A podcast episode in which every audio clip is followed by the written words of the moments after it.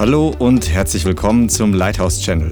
Schön, dass du eingeschaltet hast. Jetzt geht's los mit einer kraftvollen und inspirierenden Botschaft. Die Botschaft heißt, bist du vom Feind getrieben oder vom Herrn geleitet? Oder der Unterschied zwischen dem Stecken des Treibers und dem Stab des Hirten. Deswegen habe ich den Stab dabei, den wird, der wird nachher zum Einsatz kommen. Und das ist äh, echt eine Frage. Viele von uns, wir ähm, gehen schon länger mit dem Herrn oder kommen tatsächlich auch aus einem religiösen Background und haben einfach noch religiöse Vorstellungen von Gott, wie er uns leitet, wie er uns führt und sind dadurch in unserem Denken noch nicht komplett frei und auch in unserer Beziehung mit dem Herrn nicht. Und der Herr möchte uns die Sinne schärfen und uns frei machen von falschen Vorstellungen, wie er zu uns spricht, wie er uns führt, wie er uns leitet und uns uns echt frei machen von falschen Vorstellungen, die mit Religion zum Beispiel einhergehen oder mit der Welt. Und deswegen ähm, schauen wir uns das heute aus dem Wort an.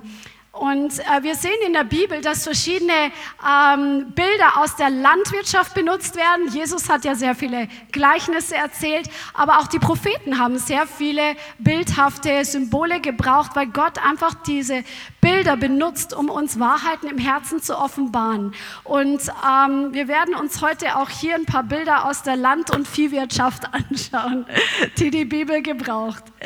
Und ähm, lasst uns einfach mal eine dieser Schlüsselbibelstellen jetzt erstmal aufschlagen. Wir äh, lesen aus Jesaja Kapitel 9, Vers 2 und 3. Jesaja Kapitel 9, Vers 2 und 3. Du vermehrst den Jubel.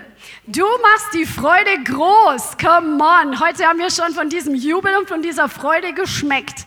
Sie freuen sich vor dir, wie man sich freut in der Ernte wie man jauchzt beim Verteilen der Beute. Denn das Joch ihrer Last, sag mal das Joch ihrer Last, den Stab auf ihrer Schulter, den Stock ihres Treibers zerbrichst du wie am Tag Midians. Halleluja. Also hier geht es darum, dass der Herr Jochs zerbricht, dass der Herr Stäbe auf Schultern zerstört und den Stock des Treibers zerbricht, wie am Tag Midians. Was war der Tag Midians?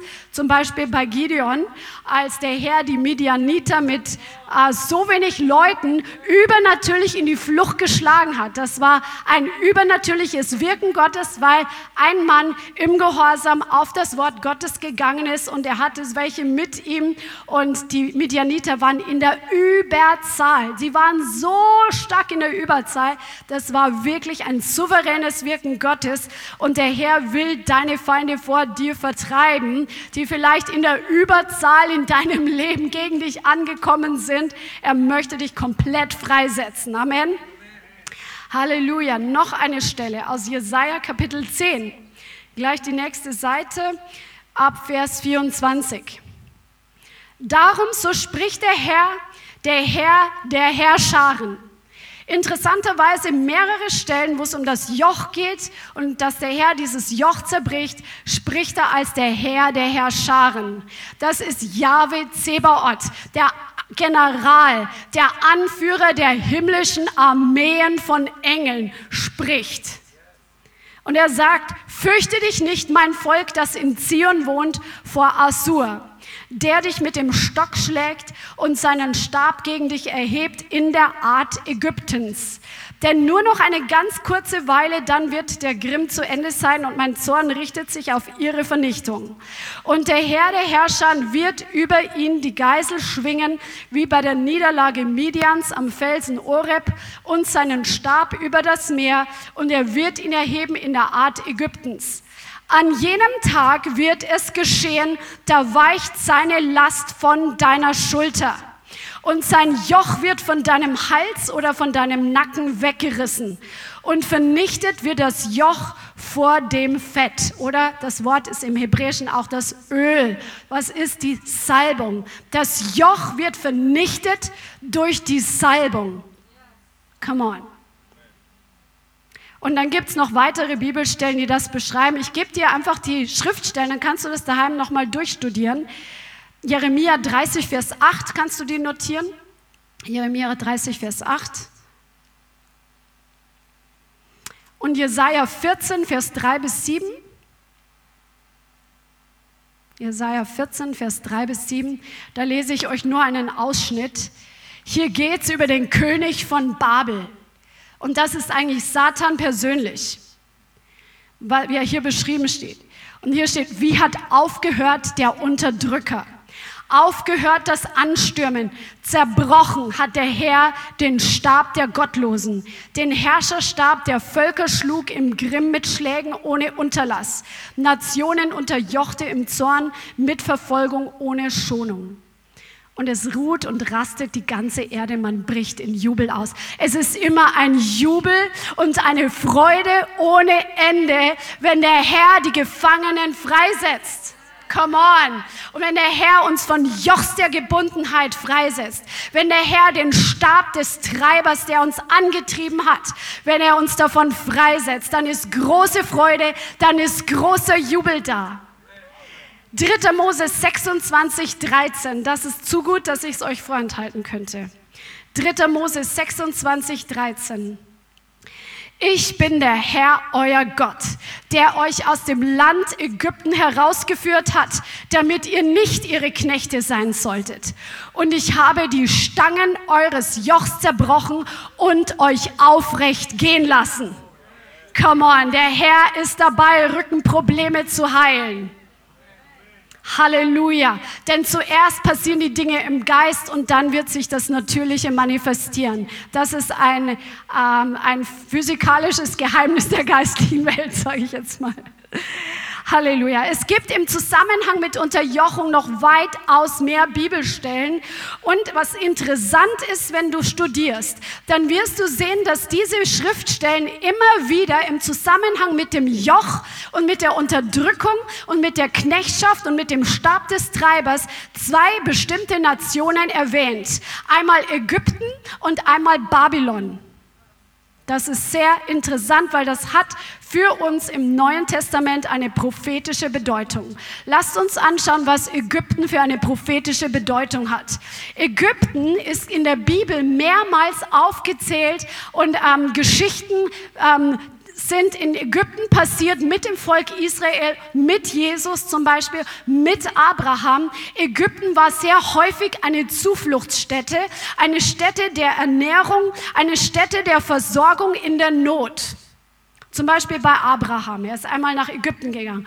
Oder bei Josef und dann, äh, Josef wurde nach Ägypten verschleppt und da, durch die Medianiter, sehr interessant, auch medianitische Kaufleute haben ihn nach Ägypten gebracht. Und dann kam das Volk Israel nach Ägypten, weil die ganze Geschichte kennt ihr, dass die Hungersnot vorausgesagt wurde und in Ägypten gab es durch Gottes Hand Versorgung.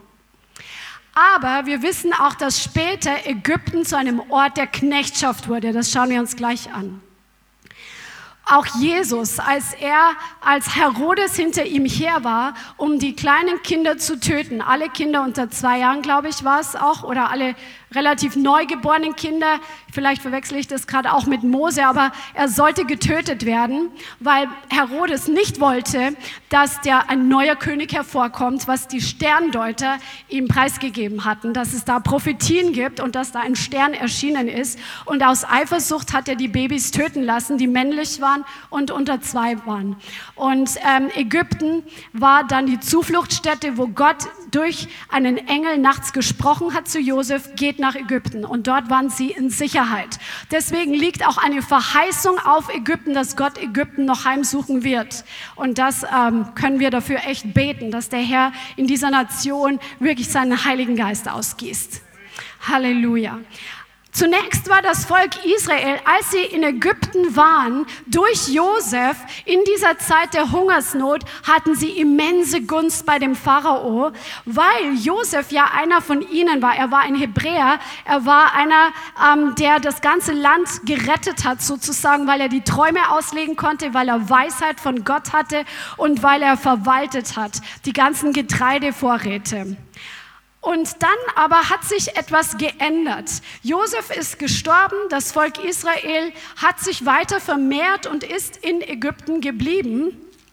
Und dann gab es einen König, der von Josef nichts mehr wusste und dem das Volk Israel zum Grauen wurde. Das steht in 2. Mose Kapitel 1. Da steht drin, ähm, im Vers 8, da trat ein neuer König die Herrschaft über Ägypten an, der Josef nicht mehr kannte. Der sagte zu seinem Volk, siehe, das Volk der Söhne Israel ist zahlreicher und stärker als wir. Auf, lasst uns klug gegen es vorgehen, damit es sich nicht noch weiter vermehrt. Sonst könnte es geschehen, wenn Krieg ausbricht, dass es sich auch noch zu unseren Feinden schlägt und gegen uns kämpft und dann aus dem Land hinaufzieht. Daher setzten sie Arbeitsaufseher über es, um es mit ihren Lastenarbeiten zu drücken. Und es, baut, es baute für den Pharao Vorratsstädte Pithom und Ramses. Aber je mehr sie es bedrückten, sag mal aber, desto mehr nahm es zu. Come on. Und es breitete sich aus, ähm, so dass ein Grauen erfasst, so dass sie ein Grauen erfasste vor den Söhnen Israel. Da zwangen die Ägypter die Söhne Israel mit Gewalt zur Arbeit und machten ihnen das Leben bitter durch harte Arbeit an Lehm und Ziegeln und durch allerlei Arbeit auf dem Feld, mit all ihrer Arbeit, zu der sie sie mit Gewalt zwangen. Also die Israeliten, die zunächst ein Segen gewesen waren, werden auf einmal an dem Ort, wo sie versorgt wurden, in einer Zeit, wo überall Hungersnot war, sind sie plötzlich an einem Ort, wo sie sich vermehren, aber der König anfängt sie zu unterdrücken und sie zur Arbeit zu zwingen und ihnen das Leben schwer zu machen. Und er setzt Antreiber ein. Es war ein richtiges Kontrollsystem. Es war ein dämonisches Kontrollsystem, wo er sie wirklich gezwungen hat. Wir kennen die Geschichte von Mose, die ja danach folgt, wo ähm, Leute wirklich gepeitscht wurden, wo sie mit Stecken angetrieben wurden, um noch mehr zu arbeiten, um noch härter zu arbeiten. Und es wurde ihnen dann Faulheit unterstellt und so weiter. Und dann wurden die Menschen geschlagen, wenn sie nicht die gleiche Leistung gebracht haben wie vorher und sie hatten schlechtere Arbeitsbedingungen. All das, das ist ein Bild. Ägypten ist ein Bild für die Welt und die Sklaverei im Weltsystem. Wir sind alle auf dieser Erde, weil wir ein dreidimensionales Wesen sind und Gott hat uns bestimmt für eine Zeit auf dieser Erde zu sein.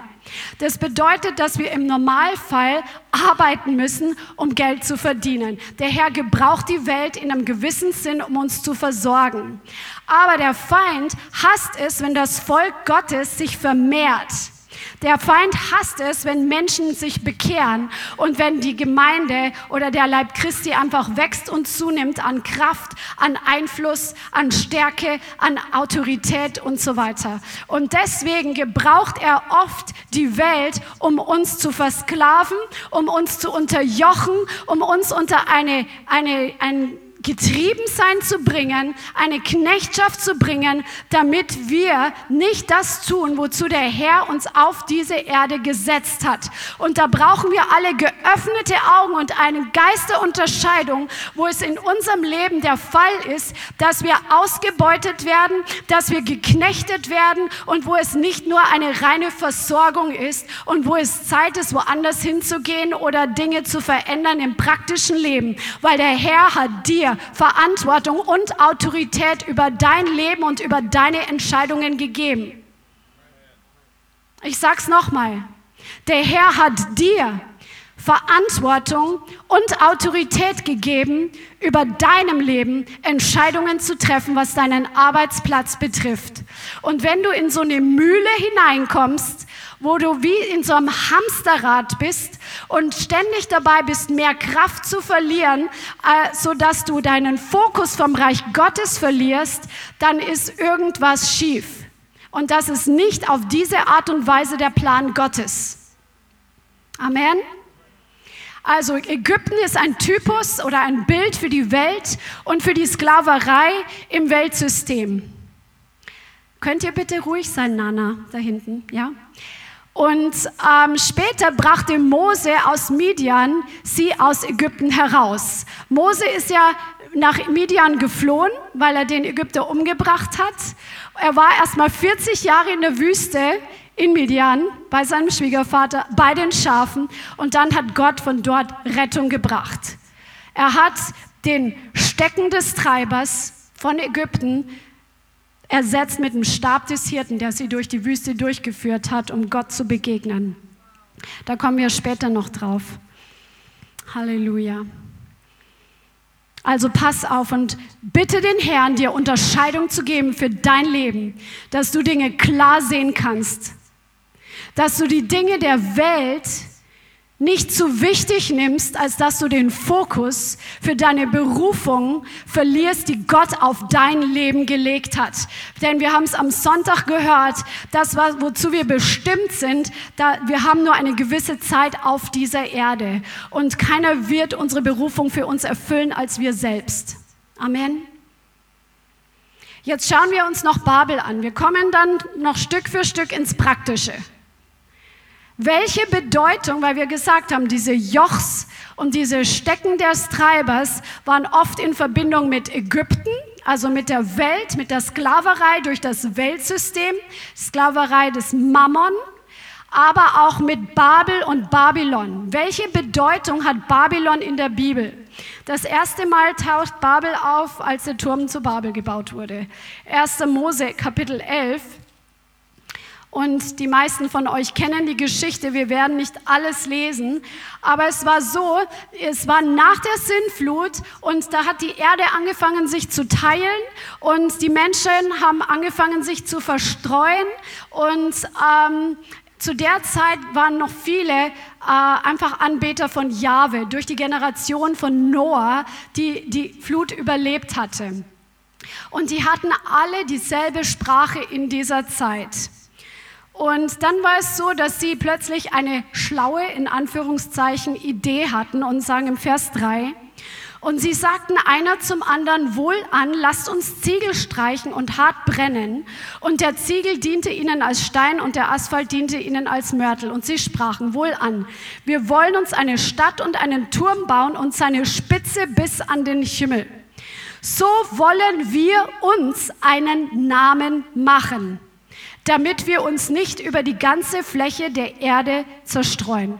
Und der Herr fuhr herab, um die Stadt und den Turm anzusehen und die Menschen, den die Menschenkinder bauten.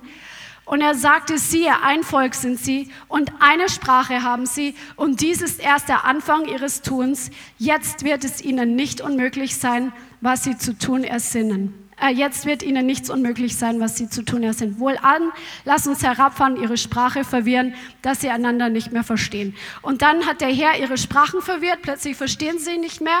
Jeder hat eine andere Sprache gesprochen und der Bau hat aufgehört. Was ist hier in Babel passiert? Das Wort Babel bedeutet übrigens Verwirrung oder Zerstreuung, aber die Babylonier selbst sagen, Babel bedeutet Pforte der Götter. Also Babel ist das Zentrum und Symbol der wiedergöttlichen Macht, denn sie wollten sich selbst einen Namen machen, sie wollten selbst für ihre eigene Einheit sorgen und sie wollten selbst ähm, ähm, hochkommen, sie wollten wie Gott sein. Kommt euch das irgendwie bekannt vor? Babylon steht für eine wiedergöttliche Weltmacht, denn wenn du die Geschichte studierst, dann wirst du sehen, dass es eigentlich ein Ort der Satansanbetung war der, der Turm von Babel. Sie, da waren Astrologen involviert, ähm, da war dann auch dieser Nimrod involviert, dieser gewaltige Jäger vor dem Herrn, ähm, der später sich, also er war König und hat sich aber als Gottheit anbeten lassen. Er hat seine Mutter Semiramis geheiratet und, und so weiter und so weiter. Dann haben sie ein Kind geboren ähm, und er ist dann gestorben, aber das Kind, sie hat gesagt, das ist jetzt der wiedergeborene Nimrod. Also da fangen ganz viele Ursprünge an in Babylon, die wir heute noch im Götzendienst sehen. Die Himmelskönigin mit dem Baby und all diese Dinge. Aber darauf wollen wir heute nicht im Einzelnen äh, eingehen. Wenn es dich interessiert, kann ich dir ein paar Tipps geben, wo du mehr Informationen findest. Aber es ist nicht sehr auferbauend, es ist nur augenöffnend. Aber wir sehen später, dass Nebukadnezar, der König von Babylon, das Volk Israel in Gefangenschaft weggeführt hat. Der König von Babylon. Und sein, unter ihm hatte Babylon einen Höhepunkt erreicht. Und wir sehen auch, dass König Nebukadnezar sich auch selbst erhoben hat. Er hat sein Reich angeschaut und hat gesagt, das habe ich alles geschaffen. Im nächsten Moment ist er dann ähm, erniedrigt worden von Gott.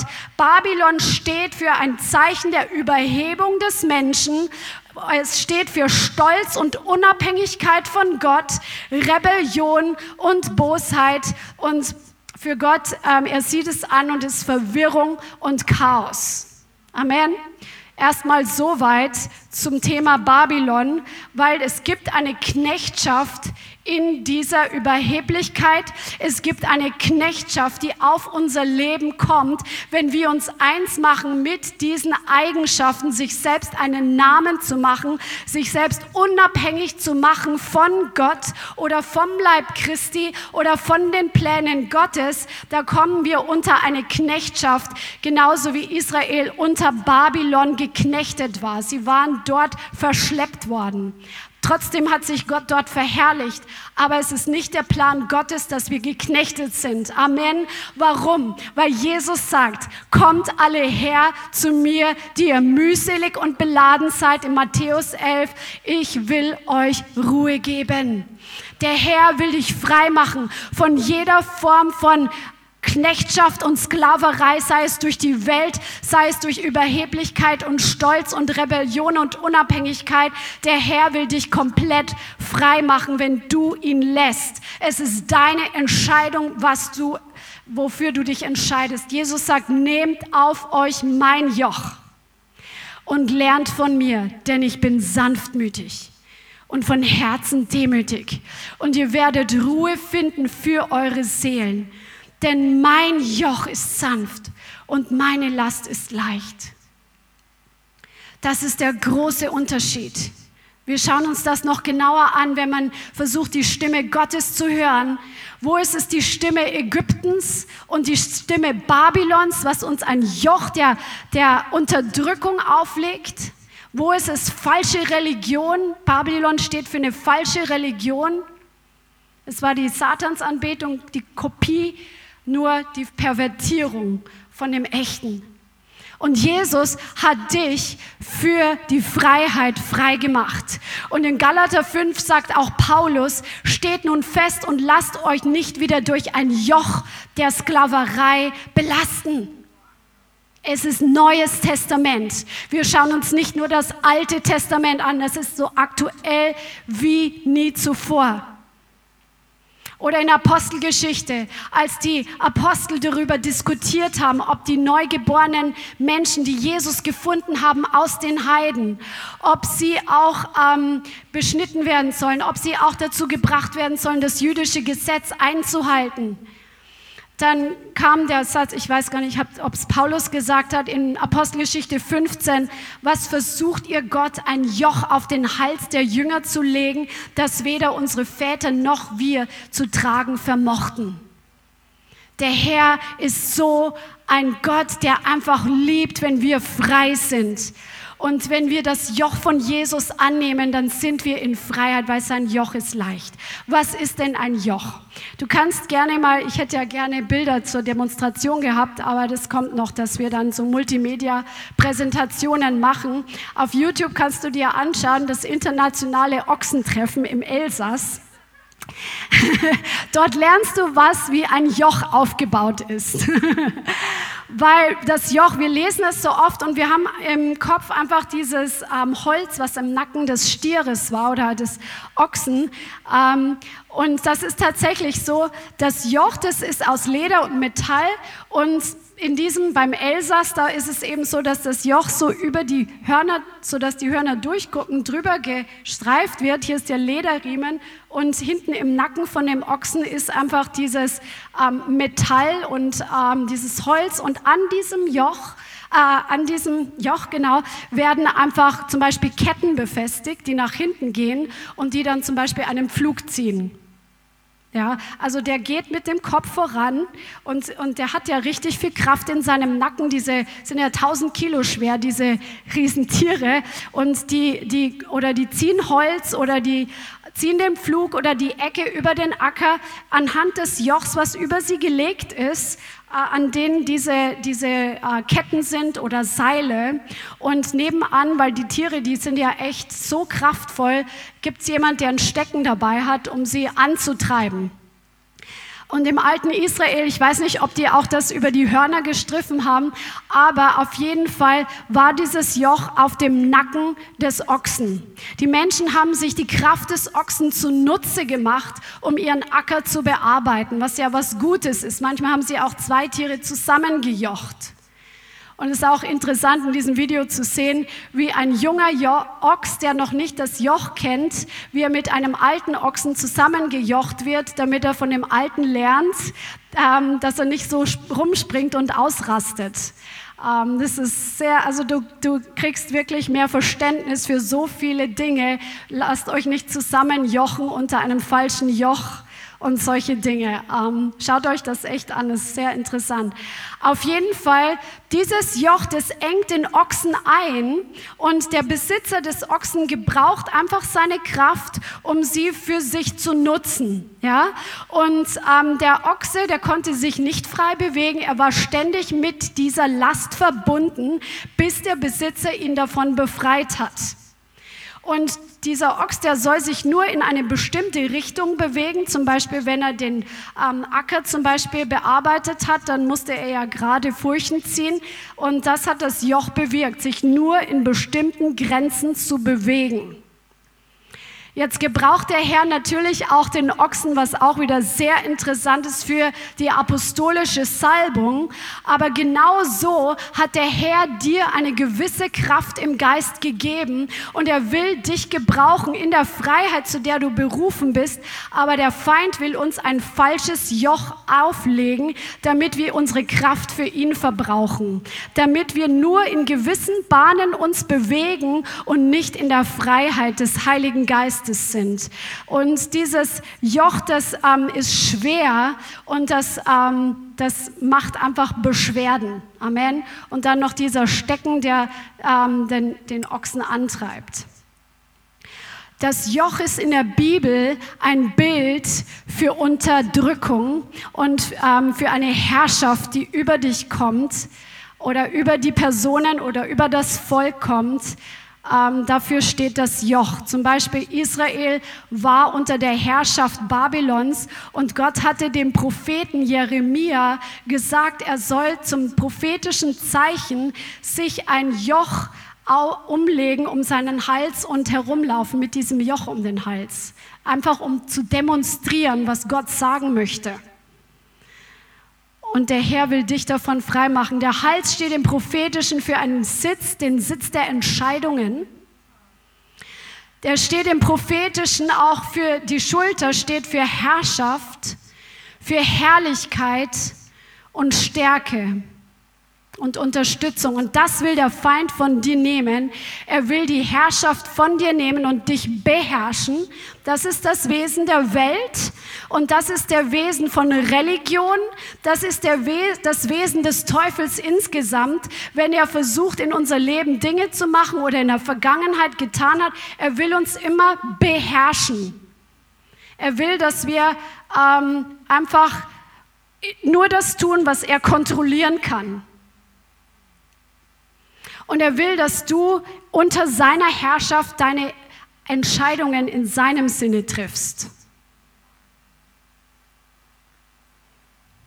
Er will verhindern, dass du deine Kraft für das Reich Gottes und für die Herrschaft und die Herrlichkeit Gottes lebst. Aber Jesus ist gekommen, um dir das Joch zu nehmen, wenn du ihm erlaubst, dieses falsche Joch von deinen Schultern zu nehmen. Er braucht deine freiwillige Entscheidung dafür, dass du sein Joch stattdessen nimmst. Das ist der Austausch vom Kreuz. Halleluja. Und Jesus hat für dich dieses Joch ausgetauscht und den Stecken des Treibers, der den Ochsen angetrieben hat, mit dem Stab des Hirten auszutauschen. Und das ist der Unterschied, den wir jetzt anschauen werden. Mose zum Beispiel war ein Bild für den Oberhirten Jesus. Er kam aus der Wüste und er hat das Volk Israel, vorher hat er Schafe gehütet und später hat er Israel durch die Wüste geführt. Und er war wie ein Hirte für sie. Und auch David genauso. Der war zuerst bei den Schafen auf der Weide und hat gelernt, wie er ein Hirte ist, wie er ein guter Hirte ist, der die Schafe weidet, der sie nicht unterdrückt, sondern sie beschützt, sie führt, sie leitet, sie ernährt, sie speist, sie einfach auch in die Grenzen weist, wenn sie sich in Gefahr begeben oder wenn sie auf Abwege gehen wollen bevor er das Volk Israel als König regiert hat. Und Jahwe, unser Gott, der uns in der Bibel vorgestellt wird als Jahwe Roy, er ist der gute Hirte. Er ist der gute Hirte. Das hebräische Wort für Hirte, ähm, da steckt drin füttern, es steckt drin Begleiter das Wort bedeutet weiden, es bedeutet sowas wie Lehrer und es bedeutet sowas wie Sorgen für jemand. Das ist das Wort, wenn du liest, der Herr ist mein Hirte, Jahwe Roy. Er ist dein Begleiter, er ist dein Lehrer, er ist der, der dich nährt, der dich führt und leitet. Und dann lesen wir auch, dein Stecken und dein Stab, sie trösten mich. Da steht nicht drin, dein Stecken treibt mich an, sondern dein Stecken tröstet mich. Was macht der Hirte? Auch da gibt es Videos auf YouTube. Was macht der Hirte? Der führt die Schafe, weil er genau weiß, wo sie in Sicherheit sind und ähm, bei dem einen Video, was ich heute gesehen habe, das war voll interessant. Das war ein, ein Kerl, der in den Pyrenäen, also in Frankreich, ähm, diese Hirtenschule gemacht hat, um die Schafe in den Pyrenäen zu weiden. Und sie mussten sich alle Gesichter ihrer Schafe einprägen.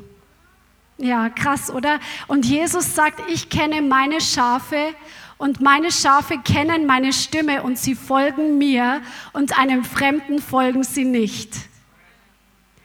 Und der hat diese Schafe dann ähm, ge, geführt oder ge, äh, ist mit ihnen gegangen. Und diese Schafe, die kannten schon die Pyrenäen. Das ist ja in verschiedenen Arten von Hirtentum wahrscheinlich verschieden, aber die kannten den Weg schon, die sind dann von selber auf die, die wussten schon, wo das beste Gras ist und sind dann alle Riesenherden da hoch ins, ins Gebirge und dieser Hirte, der musste sich auskennen mit, mit Kräuter und so weiter, mit Medizin, aber auch mit dem Wetter.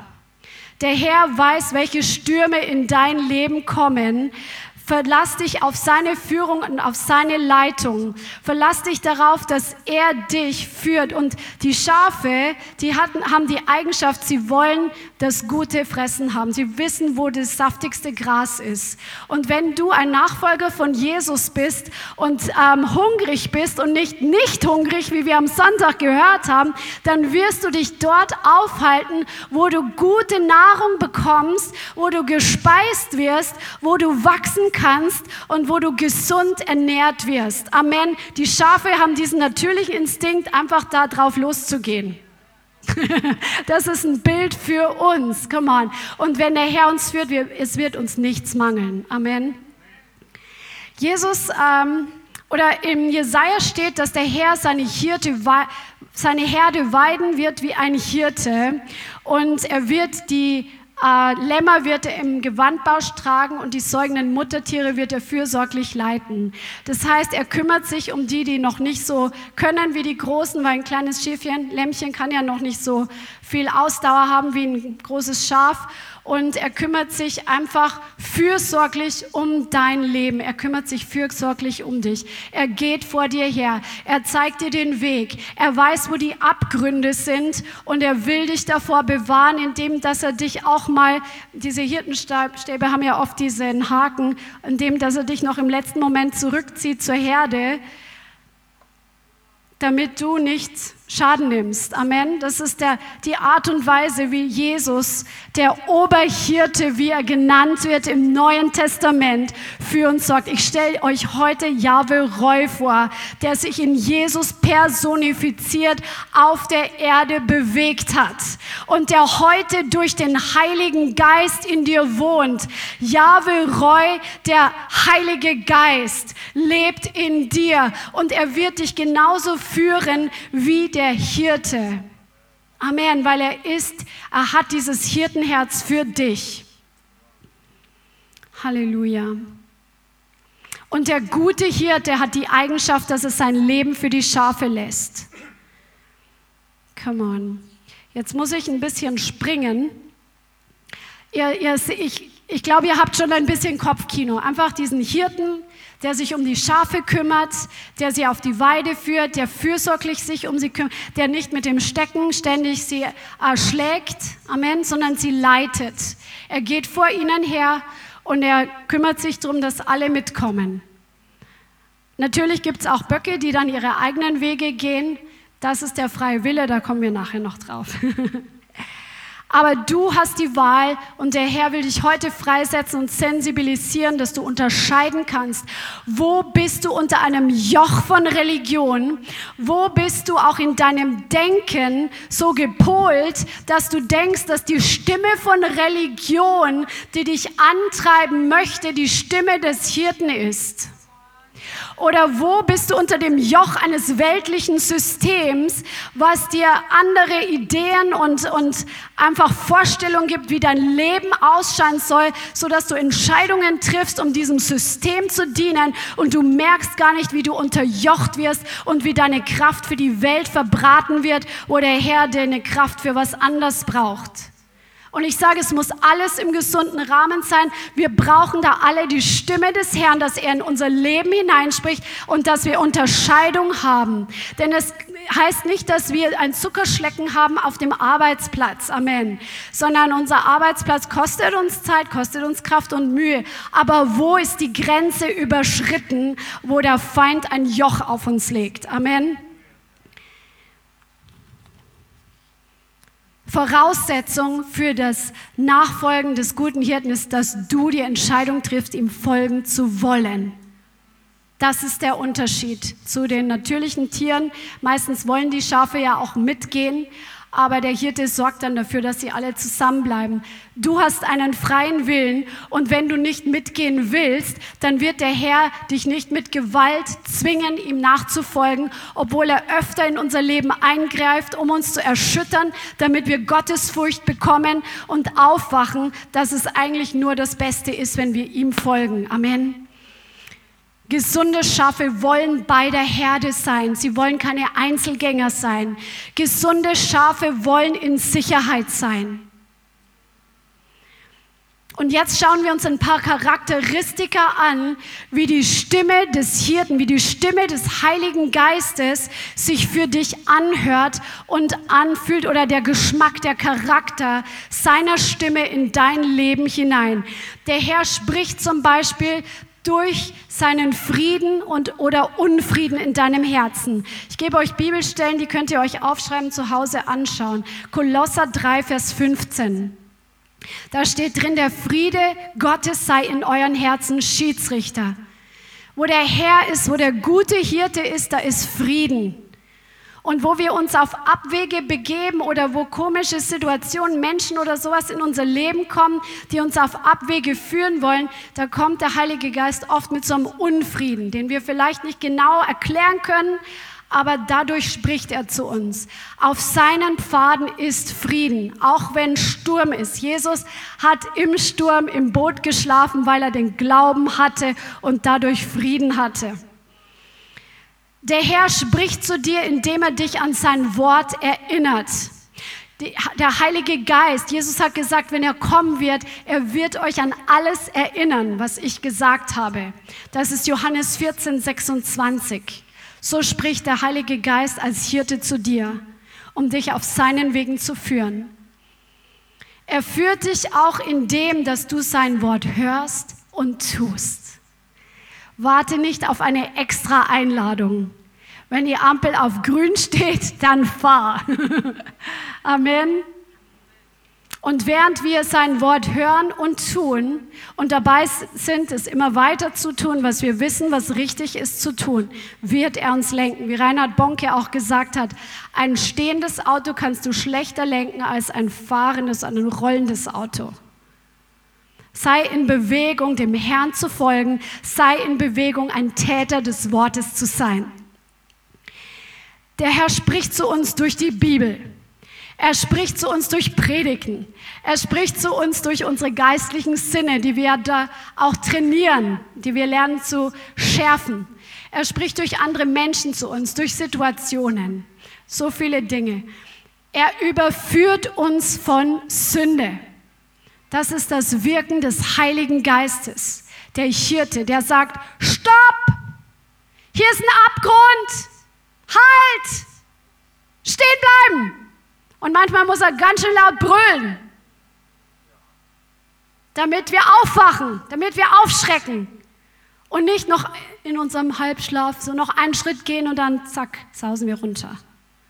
Manchmal muss der Herr laut sprechen. Johannes 16, Vers 9. Der Herr kann auch Türen öffnen und Türen schließen. Aber hier brauchen wir Offenbarung. Nicht jede geöffnete Tür ist automatisch vom Herrn. Der Teufel kommt auch mit seiner roten Karotte und sagt, hier ist eine Tür für dich, hier kommt noch mehr Erfolg, hier kommt noch mehr Geld, komm. Und er prüft, der Herr prüft uns oder er prüft uns nicht, sondern er weiß, was in uns ist. Er will, dass wir wissen, was in uns ist. Er will, dass wir aufwachen und sehen, was in unserem Herzen ist. Was ist dir wichtig? Woran hängt dein Herz? Der Herr spricht immer, der gute Hirte spricht eine klare Sprache. Er zeigt uns ganz klar die Konsequenzen auf von unserem Handeln und er gibt uns Optionen und lässt uns wählen. Er sagt, Gehorsam bringt Segen Ungehorsam bringt Fluch. Klare Sprache, wähle. Und ich gebe dir noch einen Tipp, wähle das Gute. Wähle den Gehorsam. Amen. Genau. Der Herr respektiert unseren freien Willen und unsere freie Entscheidung. Aber wenn wir uns für den Ungehorsam entscheiden, dann wird er aus Liebe heraus immer wieder versuchen, uns zu überführen. Und seine Stimme wird dabei immer lauter oder die Situationen werden immer krasser. Aber wenn wir ständig gegen unser Gewissen angehen, dann wird unser Herz abstumpfen. Die Bibel spricht davon, dass manche Menschen ein gebrandmarktes Gewissen haben. Wenn ein Gewebe verbrannt ist, dann spürst du mit diesem Gewebe nichts mehr, weil die Nervenenden kaputt sind die brauchst du zum Fühlen. Und wenn das Herz gebrandmarkt ist, dann hast du zu lang mit dem Feuer gespielt. Und dann kannst du nicht mehr wahrnehmen die Überführung des Heiligen Geistes.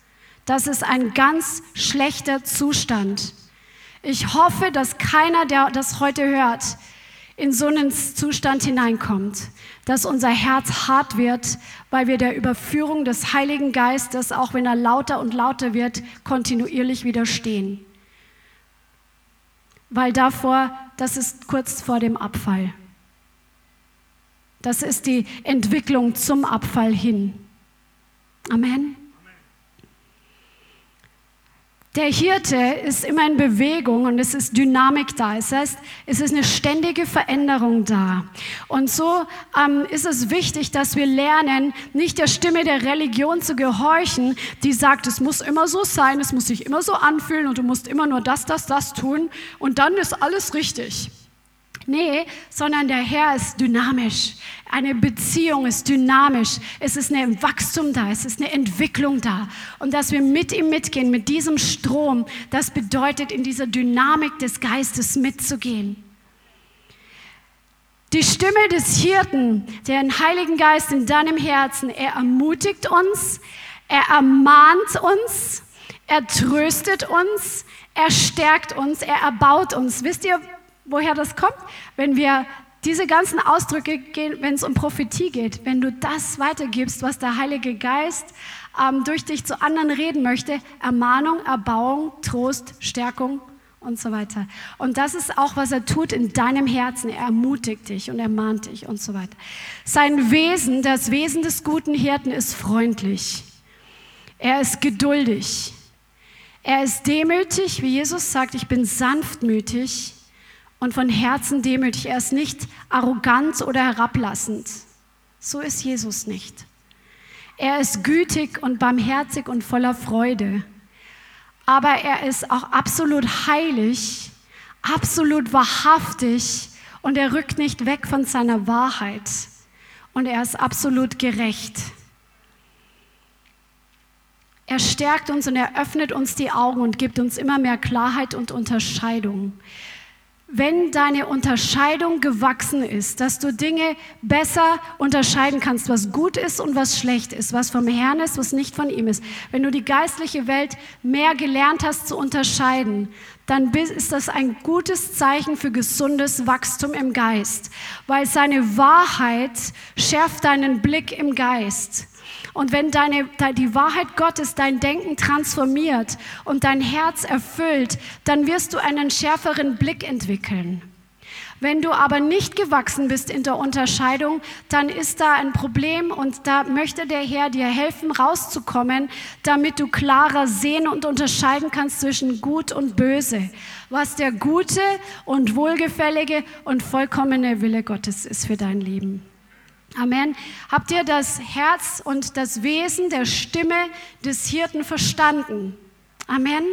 Und jetzt schauen wir uns aber im Vergleich dazu an, wie die Stimme Ägyptens ist und die Stimme Babylons, damit wir aus unseren Denkmustern ausmisten können, was nicht in Übereinstimmung ist mit dem guten Hirten. Also der gute Hirte, der ist kein Antreiber, er fordert uns zwar heraus, über unsere Grenzen hinauszugehen, wenn wir sagen, oh, ich habe keine Kraft mehr. Und er sagt, ich will aber, dass du die Hausgruppe auch noch leitest. ja, geh im Glauben an mich. Okay, ich entscheide mich im Glauben zu gehen. Oh, es läuft ja fast wie von selber. Aber es kostet dich die Entscheidung, die Herausforderung anzunehmen. Aber er treibt dich nicht an. Amen. Er ist nicht ein böser Antreiber, ein bösartiger Antreiber. Versteht ihr den Unterschied? Der Antreiber der Welt ist unersättlich. Ägypten ist unersättlich. Nicht genug. Nicht genug Leistung. Und das ist wieder die Stimme der Religion. Nicht genug geistliche Leistung. Du hast heute noch nicht genug, lang, lang genug gebetet. Das ist eine andere Stimme, als wenn der Heilige Geist sagt, hier, ich möchte, dass du noch ein bisschen dranbleibst im Gebet und vielleicht dir ein Drängen ins Herz legst oder eine göttliche Last aufs Herz legst. Aber es ist eine, hat einen anderen Charakter, hat einen anderen Geschmack. Der Herr, der gute Hirte, schlägt uns nicht in unsere Bestimmung hinein, weder mit Worten noch mit Taten. Er hat uns diesen freien Willen gegeben, haben wir lang genug drüber gesprochen. Unglück und Krankheit ist nicht seine Züchtigung, kann jedoch eine Folge von Ungehorsam sein. Der Herr spricht nicht dadurch, dass er jemanden krank macht. Das ist die Stimme von Religion. Gott hat mir die Krankheit gegeben, das hat einen Sinn, hat erst vor ein paar Monaten zu mir eine Pfarrerin gesagt. Es ist nicht die Stimme des Heiligen Geistes, das ist Religion. Der, Heil, der Heilige Geist, der gute Hirte, er beutet uns nicht aus. Er fordert uns heraus zum Wachsen und wir investieren Kraft, aber er gibt uns Erholungsphasen und Ruhe, wo wir sie brauchen. Und ähm, durch, also diese, für diese Ruhe brauchen wir auch Glaube. Der gute Hirte manipuliert uns nicht, weder durch Schmeicheleien, noch durch Lügen, noch durch Aggression, noch durch Tricksen. Das ist nicht der Heilige Geist. Also wenn der Teufel dir einredet, ja, Gott will dich nur austricksen, das ist auf jeden Fall nicht der Heilige Geist. Amen. Das ist der Teufel. Der Geist der Religion, der wird dich dazu bringen, dass du versuchst, Gott zu gefallen aufgrund von Wohlverhalten und Werken. Im Vergleich dazu, der Herr hat Wohlgefallen an dir, weil du sein Kind bist. Ich werde nicht müde, das zu wiederholen, weil wir alle in Deutschland oder die meisten von uns sind von Religion geprägt worden. Der Herr hat Wohlgefallen an dir. Zephania 3,17 war heute prophetisch. Der Herr hat Wohlgefallen an dir, weil du sein Kind bist. Du kannst durch Werke, kannst du das Wohlgefallen nicht erarbeiten. Das ist Religion. Ja, bete noch fünfmal den Rosenkranz und Wallfahrt nach Lourdes, dann hast du ein paar Pluspunkte bei Gott in seinem Büchlein. Nein, das ist Religion. Der Geist der Religion verdammt dich und macht dir Angst. Gott gibt uns eine Gottesfurcht ins Herz. Er gibt uns einfach diesen gesunden Respekt, der auch wirklich auch erschüttern kann im richtigen Moment, wenn wir das brauchen. Aber er macht uns nicht Angst und verdammt uns nicht. Sag nicht, oh, du wirst es zu nichts bringen, jetzt schau dich doch an, jetzt bist du wieder gefallen, jetzt hast du schon wieder versagt, jetzt hast du schon wieder die Leistung nicht gebracht, du hast schon wieder keine Stunde stille Zeit in der Früh gemacht. Das ist die Stimme von Religion, das ist das Joch Ägyptens, das ist der Stecken des Treibers. Der Herr will dich davon freimachen, miste diesen Mist aus. und nimm die Stimme des Heiligen Geistes, lerne ihn kennen als den guten Hirten. Religion, der Geist der Religion, er kommt mit Stolz und guten Werken. Oh, jetzt habe ich der Frau über die Straße geholfen und der anderen Frau habe ich was ins Becherlein geschmissen, ein paar Euro. Jetzt fühle ich mich super. Ja, das ist Religion. Religion, tu etwas, damit du etwas hast und damit du etwas wirst, damit du groß wirst. Du investier umso mehr. Nein, natürlich ist der Herr ein Belohner, wenn wir ihm treu dienen und wenn wir ihm nachfolgen, in Ausharren, die richtigen Dinge tun. Aber es hat nie mit Stolz zu tun und nie mit, es ist aus der Gnade heraus, dass wir die Kraft nehmen und ihm dafür die Ehre geben. Und es ist eine Freude, mit ihm die Dinge zusammen zu machen. Der gute Hirte, das Wort ist ja auch Begleiter oder Lehrer. Du gehst mit ihm in diese Werke hinein, die er vorbereitet hat. Und du hast eigentlich Freude daran, mit ihm das zu machen oder du, was, wenn du siehst, was nachher rauskommt. Ja, die Einsätze sind anstrengend manchmal, aber wir sind immer mit einer Freude nach Hause gekommen, weil du einfach weißt, der Herr freut sich, das war jetzt gut. Ja? Die Religion sagt, tu dies und lass das. Es geht um dürfen und um nicht dürfen, um Gott zu gefallen. Das ist Religion, das ist das Gesetz. Du darfst keine als Frau keine Hosen tragen oder so ganz alte Kamellen jetzt mal so. ja, also oder ich darf nicht das und das, damit ich Gott gefalle. Nein, das ist Religion, das ist die Stimme von Religion, das Joch der Religion. Religion sagt nie gut genug. Nie gut genug. Und der Heilige Geist, der feiert dein Wachstum, er feiert deinen Fortschritt, er feiert deine Entwicklung und er feuert dich an wie ein guter Vater, der sich freut, wenn sein Kind das erste Mal auf zwei Beinen steht. Auch wenn es im nächsten Moment gleich auf die Windel, am Windelpopo plumpst. Aber er freut sich über die Fortschritte und er feuert dich an. Amen. Der Geist der Welt, jetzt noch ganz kurz, die letzten fünf Minuten ist noch wichtig. Bist du noch wach? Come on, lernst du heute was? Amen. Das Joch der Welt dockt an unser Fleisch an.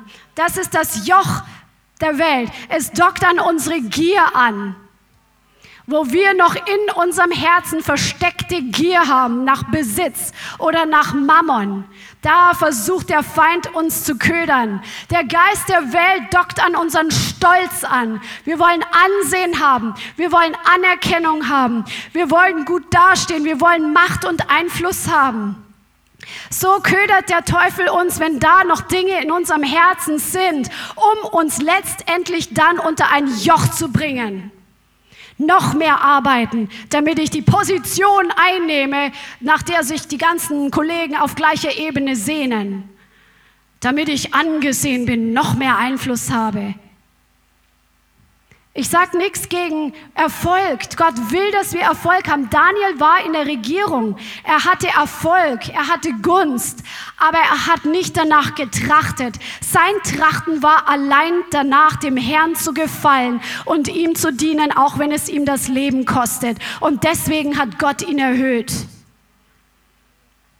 Der Geist der Welt dockt an unsere Lüste an. Essen und Trinken, Sex, Befriedigung durch Spielen, Drogen, Alkohol, Partys.